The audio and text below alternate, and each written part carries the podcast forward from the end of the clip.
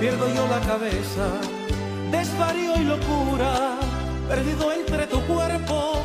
Yo me siento Ya sí sé que no es la canción perfecta, pero tenía palabras que yo quería usar y una cosa llevó a la otra y bueno, ahí quedó.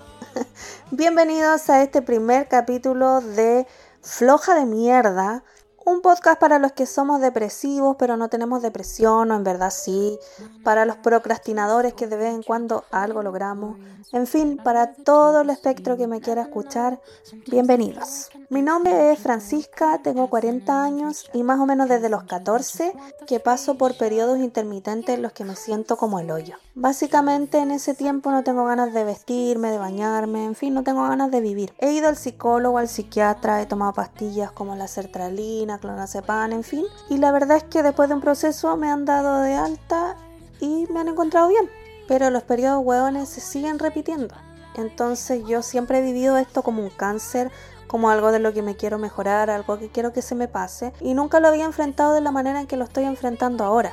Y por primera vez empecé a verlo como parte de mí. Que no se me lo entienda, yo sé que hay cosas que el psicólogo y el psiquiatra sí o sí tienen que ver, solucionar y ayudarte. Pero en mi caso, yo convivía con esto pensando que no me habían diagnosticado, pensando que eh, podía tener algo, porque de verdad que yo no sentía la fuerza. Es una cosa que de verdad me tiraba a la cama una y otra vez. Y es súper difícil convivir con eso porque por una parte tienes tus logros de tus periodos buenos y por otra pasas estos periodos malos en los que de verdad nada te puede levantar. Entonces, para mí era súper complicado todo eso y yo no lo encontraba normal, pero sí lo fui normalizando en el sentido de que aprendí a, hacerme la hueona, porque tuve trabajos por 8 o 9 años en los que convivía con esta situación. Y esa era la expresión, me hacía la hueona porque sabía que se me iba a pasar y bueno, sabía que iba a estar un par de semanas así. Y algo lograba en llegar al trabajo, pero muchas veces en condiciones absolutamente deplorables. Me forzaba a mí misma, lo que hacía que me durara mucho más tiempo y en fin.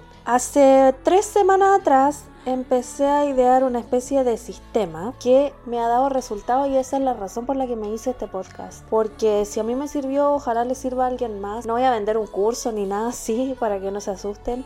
Y a los que son más ansiosos voy a explicarles más o menos de qué se trata este podcast en grandes pinceladas porque después capítulo a capítulo voy a ir detallándolo. Y la verdad es que estoy súper entusiasmada, súper contenta porque primera vez en años puedo programar tareas y hacerlas, porque en general yo no podía hacer eso. No podía decir mañana voy a hacer tal y tal y lo hago. No, en general yo desplazaba todo eso para el día siguiente o el siguiente y así me lo llevaba. Aprendí a trabajar súper bien bajo presión, así que llevaba las situaciones al límite para poder hacerlas en momentos ya presionada, que ya no me quedara más tiempo para nada y muchas veces perdí oportunidades también por eso mismo.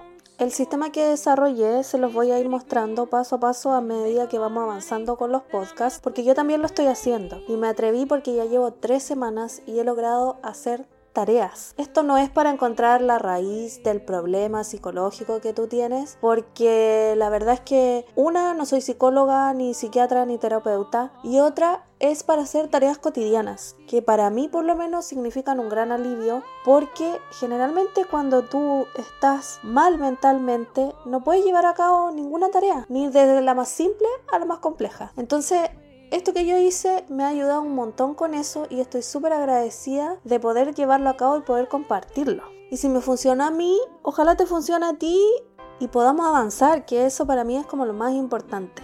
Este sistema está inspirado, la verdad es que lo estoy diciendo así porque se lo conté a una amiga y ella me dijo, oye, es igual a este libro, entonces lo voy a decir. Pero la verdad es que yo empecé a hacerlo antes de leer este libro, que es hábitos atómicos, ya que habla básicamente de que pequeñas acciones pueden generar grandes cambios en nosotros. Y también con otros libros que he ido leyendo a lo largo de los años, documentales como Stutz en el que el psicólogo de Jonah Hill explica que si nosotros obtenemos pequeños logros, tenemos una motivación y así nuestro cerebro se estimula. Entonces juntando un poco de por aquí y por allá y de este sistema con el que yo he avanzado pequeños pasitos en forma diaria y con eso he logrado hacer tareas completas. Entonces eso es lo que les quiero explicar y enseñar ahora para ver si a ustedes también les sirve. Lo que vamos a hacer hoy como primer capítulo es elegir dos tareas que cumplan con los siguientes requisitos. Una que sean sencillas, otras que sí tengan un esfuerzo de por medio pero mínimo y la tercera es que sí o sí las vayamos a cumplir. En mi caso yo escogí la primera que fue hacer la cama, porque yo no hacía la cama. Yo volvía de trabajar y ahí la estiraba, sacudía y qué sé yo. Así es que me propuse dejarla hecha todos los días. Y el segundo fue lavarme los dientes tres veces al día a la misma hora. Como esto implicaba coordinarlo con las comidas, me resultó solamente la primera y no la segunda. Así es que ideé una especie de juego, que vamos a ver en el próximo capítulo, para recompensas y retrocesos. ¿Ya?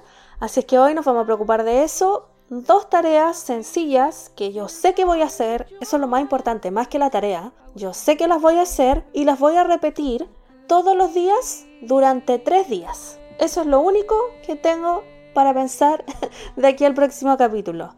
Dos tareas todos los días por tres días. Para los más ansiosos les explico que este es un juego en el que vamos a ir avanzando en tareas, en etapas, y así vamos a poder ir logrando actividades y vamos a obtener premios y retrocesos y ojalá que lo encuentren tan entretenido como yo lo he vivido hasta el momento y logremos grandes objetivos. Quiero ir fusionándolo con el libro de hábitos atómicos porque seguramente que da muy buenos consejos y lo empecé a leer ahora ya que me copió.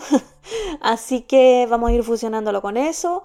Y nada, voy a dejar abiertas las redes sociales para los que quieran venir a este podcast. Venir, dijo ella, a comentar acá cosas, están las puertas abiertas, vamos a empezar a comunicarnos por redes sociales si alguien tiene más métodos que le hayan funcionado y todo eso va a ser bienvenido en este podcast, porque yo sé y he vivido en carne propia, aunque la gente no lo diga, existe una discriminación para las personas que tenemos ciertas disfunciones de tipo mental.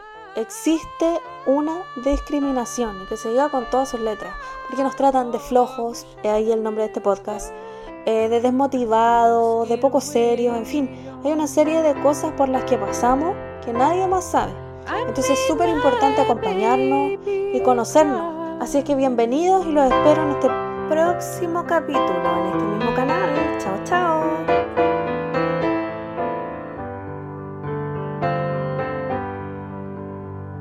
Tried hard to help me, you know. He put me at ease, and he loved me so.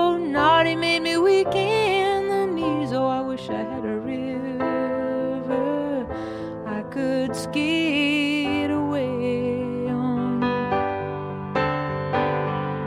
I'm so hard to handle. I'm selfish and I'm sad. Now I gone and lost the best baby that I